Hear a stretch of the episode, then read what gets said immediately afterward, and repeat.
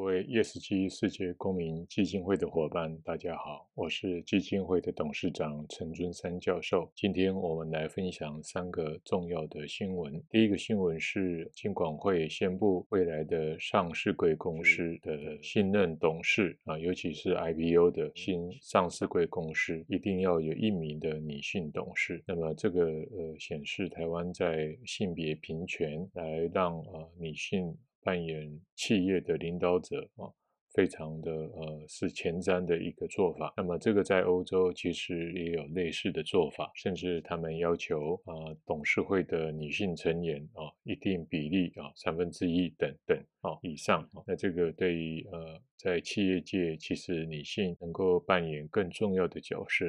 是非常重要的一个策略啊。那么第二个新闻呢，是从一个 ESG 的模范生，就是西谷银行，那么它仍然发生重大的破产的状况啊。那幸好已经这个有其他的金融机构愿意购买。那这家金融机构呃，矽谷银行在过去的 ESG 表现得非常好哦。那呃，那么这让我们担心哦。就是 ESG 到底是企业真正的健全，还是它只是一个表面的功夫哦？其实我们一再强调 ESG，呃，最重要还是 G 哦，治理，它能够呃不断的呃能够强化呃 G 的治理跟透明跟法遵等等啊，才是所有 ESG 的基础。那今天我们的第一个新闻是啊，环保署因为气候变迁应应法啊的一个立法啊跟施行。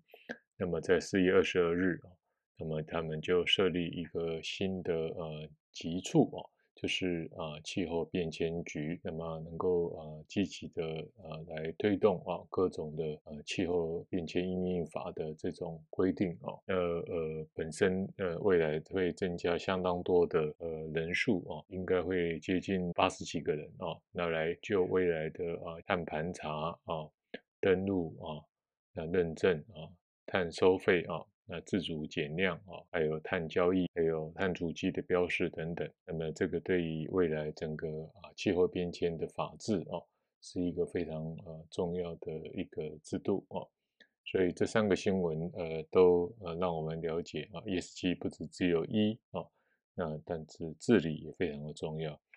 同时，我们也觉得在二零五零的净零啊，那政府在整个的人员的配置跟管理。确实也把它啊能够完整的推出啊，那呃我们基金会也开始在推动很多世界公民的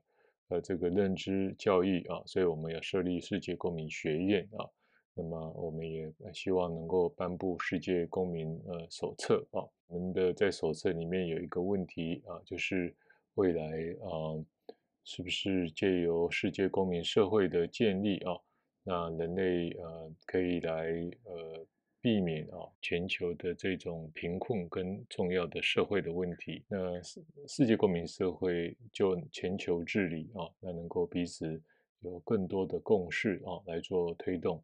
而不是一种啊国族主义的啊一种啊单一性的这种偏执的想法。所以 ChatGPT 呃这个不是百分之百好答案啊，但是它答案是。呃，推动世界公民社会确实有助于啊人类文明陷入毁灭的危机。那呃，我们 ESG 世界公民基金会在四月二十二日下午四点在华山啊，也是因为呃觉得在这个世界地球日，我们能够啊点点滴滴以终为始来推动。啊，台湾成为世界公民社会的一个呃引擎，来避免人类文明的呃灾难啊。那么同时，我们台湾也能够增加我们的呃被全球的信赖啊。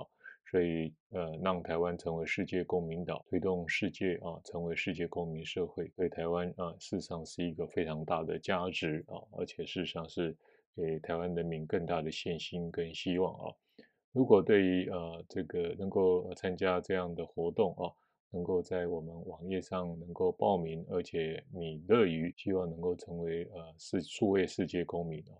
那我们就会送电子书。那同时我们还有啊，如果你当场到这个现场哦，我们还有一些呃非常秘密性的一个礼物哦，永续的礼物会送给你。那希望大家能够一起来，能够事先的登录哦。那今天我们呃三个新闻，还有呃未来呃世界公民社会对人类发展的重要。同时也欢迎你四月二十二日下午十点赶快来登录啊，我们一起让台湾更好，世界更好。谢谢。本节目由稳茂半导体赞助播出，感谢各位听众一直以来对节目的支持。ESG 世界公民数位治理基金会一直在努力推广 ESG 永续行动以及世界公民理念的重要性。如果您认同自己为世界公民的一份子，欢迎点击文内链接，一起加入我们，让台湾人成为世界的公民。